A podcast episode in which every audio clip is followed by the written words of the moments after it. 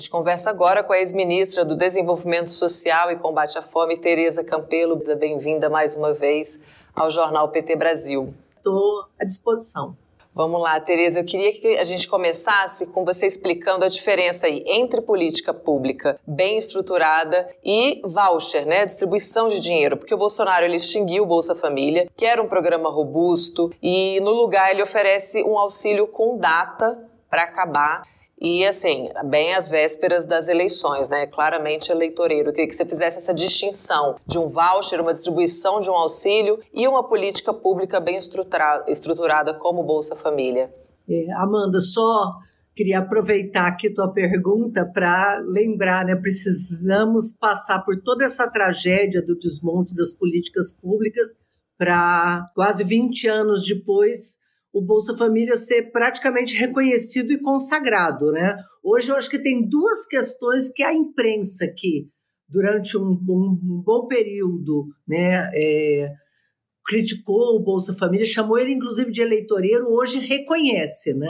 Só lembrando aqui para quem nos assiste, o, o presidente Lula criou o Bolsa Família em 2003, no ano que ele foi eleito, e as pessoas diziam que era eleitoreiro, né? Então nós montamos um programa, organizamos um programa com diagnóstico, em parceria com, com, os ministérios, com as equipes técnicas, conversando com os municípios, com a sociedade, né? discutimos com o parlamento, não foi nada atropelado. Criamos em 2003. Então, primeira questão. Já há 10 anos atrás, em 2013, o Bolsa Família ganhou pela primeira vez um programa social ganhou um prêmio, que é um Oscar, né, do, do, um Oscar da agenda social, e foi o primeiro a ganhar esse prêmio, foi o Bolsa Família, 10 anos atrás. Então, aquilo que já era reconhecido internacionalmente, né, passou a ser tratado hoje pela imprensa, reconhecendo o quê? Acabaram com o Bolsa Família e botaram no lugar um programa que não funciona. Né? Então, Acho que primeira coisa que está clara, nós sabemos fazer como construir um programa bem estruturado, negociado, né, estável e como não fazer. Eles não sabem construir agenda social, eles nem estão preocupados em aprender, eles não estão preocupados em discutir. É por isso que o programa é tão mal feito. Né? Então, é, se a gente for comparar os dois programas, né, a primeira questão é essa que eu disse, né, como foi feito um diagnóstico. Eles, na verdade, fizeram no ano eleitoral, às vésperas das eleições, né, só lembrando que o programa Auxílio Brasil foi criado as, no, no, último momento, no final do ano passado, porque no, no ano né, da eleição é proibido por lei criar um programa. Então, eles criaram programa mal feito, mal estruturado, depois de desmontar toda a rede de assistência social, sem conversar com os municípios, sem conversar com a sociedade civil, com os parlamentares que criaram na última hora, e agora, às vésperas das eleições, reestruturam né, e soltam isso que você falou, é só um dinheiro e não dá nenhuma segurança e nenhuma estabilidade para a população. Então, acho que se eu pudesse falar assim, qual é a maior diferença é estabilidade. Quando as pessoas lembram do nosso governo, elas lembram o quê? Que elas tinham emprego, elas lembram que com Bolsa Família elas conseguiam comprar né, fruta, verdura, carne para as crianças. E aí, quando elas comparam com a situação hoje é, eu não sei se eu vou estar trabalhando e eu não sei o que vai acontecer depois das eleições. Por quê? Porque está na cara que o governo tem tomado atitude somente olhando as eleições. Né? Daria para a gente chamar o programa Auxílio Brasil de auxílio segundo turno. Né? no desespero né, de estar tá perdendo as eleições, né, aumentaram na última hora, a gente falando que o recurso estava insuficiente, falando inclusive que tinha que ter outras políticas. Né? Então, acho que a segunda grande questão, eu, você disse, é só um dinheiro na conta na véspera das eleições, tentando comprar o eleitor na última hora como diz o Lula, né? Gente, pega esse dinheiro, porque senão o Guedes termina a eleição, o Guedes vai pegar de volta. Pega o dinheiro, mas vota certo, vota com consciência, vota olhando para construir um país, né? E não para um mês, que é o que eles fazem. O que, que é esse mês, o que, que é o mês que vem? Depois das eleições a gente vê como é que fica. Nós não, nós estamos preocupados e estávamos desde o primeiro dia do governo do presidente Lula, em 2003, em montar um programa estável, que se transformou no melhor programa de transferência de renda no mundo. E aí não dá para ser sozinho. Essa é a segunda grande diferença e a questão que eu queria destacar aqui, deixo para a tua segunda pergunta, mas não é só Bolsa Família, como não pode ser só programa Auxílio Brasil. Né? Imagina as crianças tendo uma alimentação escolar qualificada, por exemplo, com recursos do governo federal indo para as prefeituras para comprar comida de verdade. Né? Esse menino, essa menina, esse jovem na escola, se alimentando bem, almoçando, tomando café da manhã, lanche, almoço, então chegando na escola almoçando. Então, é um conjunto de políticas que a gente construiu, programa de aquisição de alimentos, programa de cisternas, né, o Programa Nacional de Alimentação Escolar, a agenda de saúde, mais médicos, tudo isso entrando junto e dando suporte para essa família. Então, a renda é um dos elementos, e isso feito com, com um atendimento humanizado. Né? Olha o que está acontecendo nas filas, gente. Por que, que a gente está com esse monte de gente nas filas desesperada, as pessoas doentes, dormindo na fila, com criança pequena, gente com criança de braço, né? dormindo na fila, desesperada, sem atendimento? Porque eles desmontaram toda a rede de assistência social no Brasil. Né? Então, nosso compromisso é retomar o Bolsa Família, retomar a rede de assistência social, retomar uma cooperação e uma ação é, conjunta com os municípios. Né? Para quê? Para que o programa funcione, não seja só um dinheiro, um voucher na conta. E só esse dinheiro também, né, Tereza, a gente vê que não é suficiente porque a inflação aí já corroeu boa parte do, do valor do auxílio, né? As pessoas não estão conseguindo comprar o que compravam dois anos atrás com o mesmo dinheiro e isso prova uma outra falha aí, né? Que é a desvalorização do emprego, do salário mínimo, né? A inflação ela come boa parte aí do, do que entra na, na renda das famílias e não dá mais para fazer nem mercado se as pessoas estão com emprego precarizado, os salários sem, sem reajuste, né? compatível aí com a inflação. Então acaba que esse dinheiro ele vai também entrando e, e não vai resolvendo muito a situação, né? Exatamente. O que, que acontecia? O Bolsa Família era um complemento da renda dessa população. Agora, você pega o Auxílio Brasil, ele é praticamente o dinheiro que a pessoa tem. Por quê? O desemprego altíssimo e aqueles que estão trabalhando assim: não, o desemprego está caindo. A população que está conseguindo uma ocupação sem carteira assinada tem ganhado muito pouco. Então, a, a renda da população caiu muito. Este valor não está dando conta de, de comprar um mercado, como você estava dizendo. E o preço dos alimentos disparando. Então tá, o salário congelado para quem ganha salário mínimo, para quem tem carteira assinada, para quem não tem é pior ainda, porque não sabe nem o que vai ganhar direito, não tem estabilidade do que vai acontecer no mês que vem, ganha um recurso que compete com a inflação. Então, a, o preço dos alimentos, principalmente dos alimentos básicos, disparou por falta do quê? De ação do governo. Então, por que, que o preço de alguns produtos está disparando acima do preço, inclusive do mercado internacional? Não tem nem desculpa de que ah, é uma commodity. Não, o preço dos alimentos dentro do Brasil disparou. Do arroz, do feijão, da mandioca, da cebola, né, da cenoura.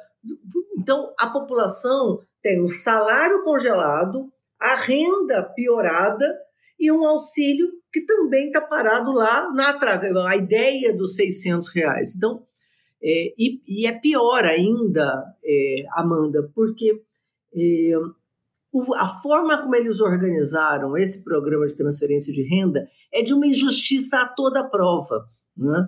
Sei, muita gente não sabe, eu queria aproveitar para comentar um detalhe da ideia dos 600. Né? Por que, que você, depois de dois anos sabendo já o que está acontecendo, conhecendo a população, dá um valor que independe do tamanho da família, que independe da composição da família, se independe se tem criança, se não tem. Então, se a gente pegar esse Auxílio Brasil, como ele está funcionando hoje, Você vê que um homem, por exemplo, pobre, né, que precisa de apoio também, mas um homem que viva sozinho né, e que até tenha algum, alguma ocupação, né, ganha 600. Uma família com cinco pessoas, vamos fazer uma, uma suposição aqui. Uma avó, uma mãe, com três crianças menores de quatro anos de idade, ou seja, cinco pessoas sendo duas completamente sem renda, desempregadas, e três crianças menores de 400, de 4 anos de idade. Quanto ganha? Os mesmos 600. Então, 600 vale para uma pessoa ou vale para cinco, né? independente de se está ocupado ou não está ocupada. Então, esse governo criou e desorganizou toda a política social no Brasil e gerou uma instabilidade enorme, porque as pessoas passaram por tem o, o, auxílio emergencial, aí o auxílio emergencial cai pela metade, aí passa quatro meses sem auxílio nenhum, no zero. Teve gente no começo do ano passado que passou quatro meses no zero, zerada. Aí volta um, um valor de 150, 250, depois volta a valer o, entra o, o, famoso Auxílio Brasil que funciona. Tem que ser bem estruturada, tem que ser estável, né? E aí também em relação a 2020 houve um aumento de 8% da fome em lares de famílias pretas e pardas que é o que mostra o segundo inquérito nacional sobre insegurança alimentar no contexto da pandemia da Covid-19 no Brasil, elaborado pela rede Pensan. Eu queria que você comentasse essa piora aí na condição das famílias negras do país e relembrasse a sequência de fatores que trouxeram o Brasil de volta para o mapa da fome. A população pobre, negra, em especial chefiadas por mulheres, é a mais vulnerável no Brasil. Por quê? Porque é justamente nesses lares com crianças que você tem as chefes de família com menor espaço para ter um emprego é, estável. Né? Então, quando a gente olha a taxa de desemprego no Brasil, ela atinge praticamente ao dobro para as mulheres negras do que para homens brancos. Por quê? Porque elas não são boas trabalhadoras? Não, não é. É porque isso faz parte do próprio racismo estrutural essas mulheres não tiveram as mesmas oportunidades de estudar, de se qualificar, quando procuram um emprego nas mesmas condições, se prefere um homem branco do que uma mulher negra. Então, todo o racismo estrutural opera sobre elas.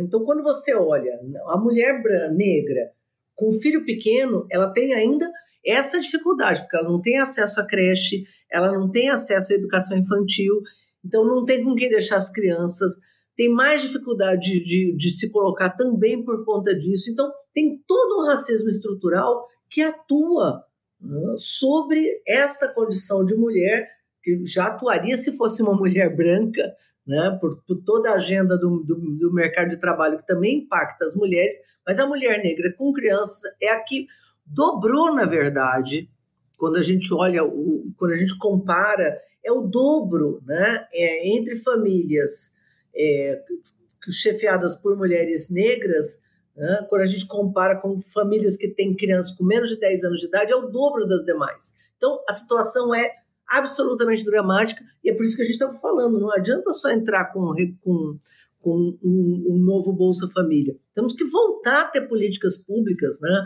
Qual que era nossa, o nosso projeto que a gente chamava de Brasil Carinhoso? Entrar com a rede de educação infantil, tanto é que a gente expandiu a rede de educação infantil, que as crianças pudessem ficar ao longo do dia em escolas de altíssimo nível, estando cuidadas, alimentadas, dando oportunidade para esta mãe trabalhar ou estudar para conseguir criar condições né, de, de, de se organizar melhor. Então, toda, toda essa ideia de uma rede de cuidados, de uma rede de proteção, né, é que organizava a política, a política social no Brasil. Por que, que a fome voltou? E não voltou agora por conta da pandemia, porque as pessoas dizem que é a pandemia, né, Amanda? Ah, por que, que o Brasil está tão ruim? Por que, que tem tanta gente pobre na rua? Ah, por conta da pandemia. Não é verdade. A fome já tinha voltado ao Brasil ainda no governo Temer e piorou muito no governo Bolsonaro. O que, que causou a volta da fome? Desorganização né, e congelamento do salário mínimo, que deixou de crescer como cresceu nos governos Lula e Dilma, muito acima da inflação. Então está acontecendo o oposto. Né? Nos governos Lula e Dilma acontecia o quê? Os preços estavam estáveis e o salário mínimo crescendo. Então, o mesmo salário mínimo comprava mais comida. Agora você tem o salário congelado e os preços disparando. Então, o mesmo salário compra menos comida. Segundo, acabaram com a CLT, acabaram com a legislação trabalhista. Ficam dizendo, ah, é bom não ter carteira de trabalho, vai ter mais emprego. Mentira! O que aconteceu foi o oposto. Menos emprego e as pessoas que conseguiam ocupação, conseguiam ocupação por um salário mais baixo e sem proteção. Né? Sem direito a férias, sem direito a descanso, trabalhando de sol a sol, né? sem direito ao, a, ao FGTS, aposentadoria. Então, assim, se desestruturou todo o mercado de trabalho, também o oposto do que aconteceu no nosso governo. Terceiro, desmontaram as políticas sociais. Então, essa família desprotegida deixa de ter acesso a toda uma rede que vinha na expansão. Expansão da rede de educação infantil, como eu tinha comentado, expansão do ensino estendido, né, em dois turnos. Então, imagina um jovem que pode ficar na escola estudando, fazendo um extra classe, que se alimenta. Quem tem tempo integral tem cinco vezes alimento né, ao longo dos, né, cinco momentos de alimentação ao longo do dia. Isso é renda indireta também, né? Você pensar que, a, que a, essa criança comeu na escola, isso significa ela não precisa tomar café, almoçar e jantar em casa. É como se aumentasse a renda da família que fica a renda disponível fica maior. Né? Então, você tem toda uma rede que. E, e, e mais, por último, o que, que eles desmontaram? Todo o processo de organização da alimentação saudável no Brasil né, ao desmontar a agricultura familiar, ao desmontar o Ministério do Desenvolvimento Agrário, ao parar de ter crédito diferenciado para a agricultura familiar, assistência técnica, programa de aquisição de alimentos, quer dizer, toda a rede de apoio e suporte para quem produzia comida no Brasil foi desmontada. Então, você tem essa, essa questão em especial uma dupla consequência. Piora a população pobre no campo, né? então a, a população fica mais pobre e dois, não produz alimento saudável, o preço dos alimentos aumenta. Então, tudo aquilo que a gente fez e que nos tirou do mapa da fome voltou, voltou piorado muito. Né?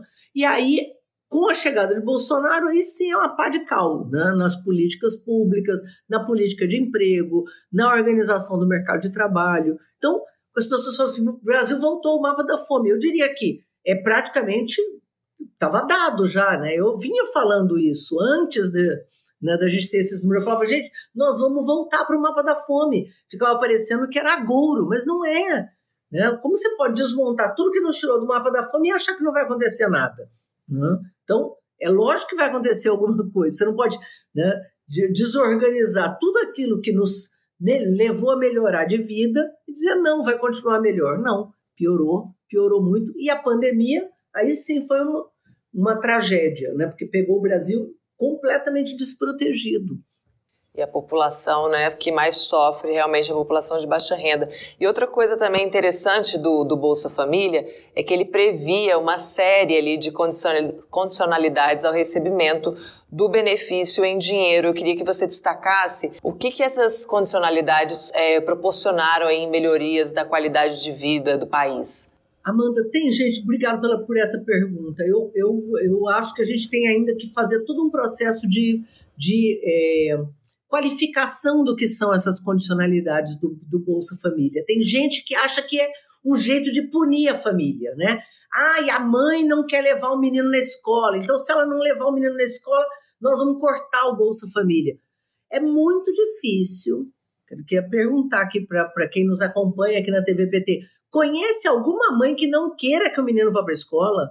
Algum pai que não queira que o menino melhore, se forme? Não. Você pode perguntar para qualquer família pobre qual é seu maior sonho. A resposta vai ser que meu filho vire doutor, que meu filho se forme, que vá para a universidade. Esse é o, é o, sonho de realização, porque sabe que esse é um caminho né, que vai é, colocar essa, essa juventude né, num, num, num mundo de oportunidades. Então, não é verdade que a família pobre é negligente.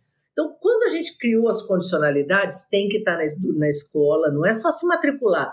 A gente acompanhava, Amanda, a frequência das crianças.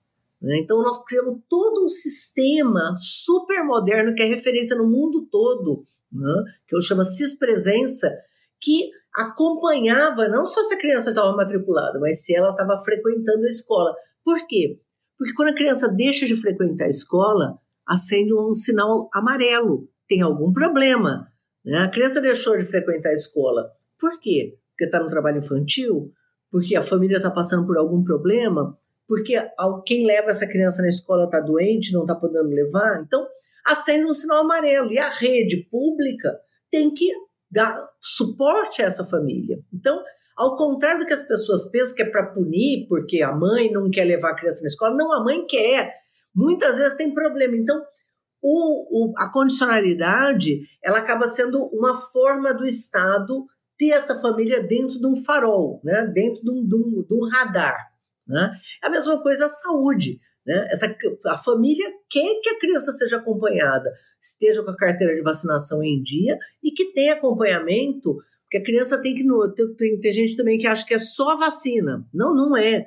é está com acompanhamento em saúde, porque crianças com menos de seis anos de idade tem que ir com frequência no médico. Né? O que, que acontecia quando ela ia no médico com frequência? E a gente tinha todo um processo de expansão da rede de saúde, de acompanhamento do programa de saúde da família e assim por diante.